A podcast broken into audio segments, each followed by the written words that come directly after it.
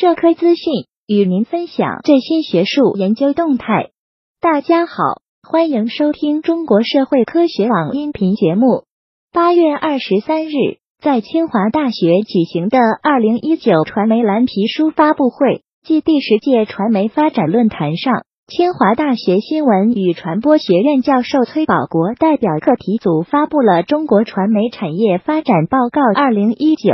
报告显示，二零一八年中国传媒产业总规模达到两万零九百五十九点五亿元，突破两万亿元大关，占世界传媒产业的七分之一，取得了举世瞩目的成绩。受宏观经济调整、传媒政策改革等因素影响，中国传媒产业发展速度稳中放缓，但依旧保持两位数增长。中国传媒产业整体格局。在保持稳定的同时，将面临深度的结构性调整和政策规制的调整。从传媒发展趋势来看，跨界融合成为不可抵挡的大势。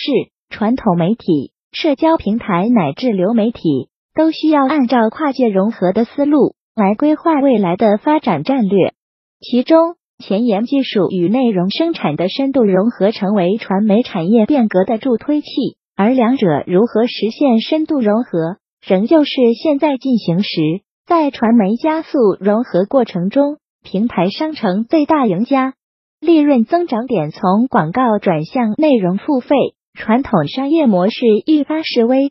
随着传媒市场竞争加剧，深耕内容将成为突围关键。报告提出，全球数字化转型面临重要转折点，互联网经济发展。正式进入下半场，数据治理，特别是个人信息保护与跨境数据流的监管，已成为各个国家和国际社会共同面临的挑战。人工智能伦理将逐步成为全球共同关注的议题。论坛由清华大学新闻与传播学院主办，央视市场研究、中国广视索福瑞媒介研究等机构合办。本期节目就到这里。如果您想收听更多音频节目，获取更多学术资讯，请关注和订阅中国社会科学网。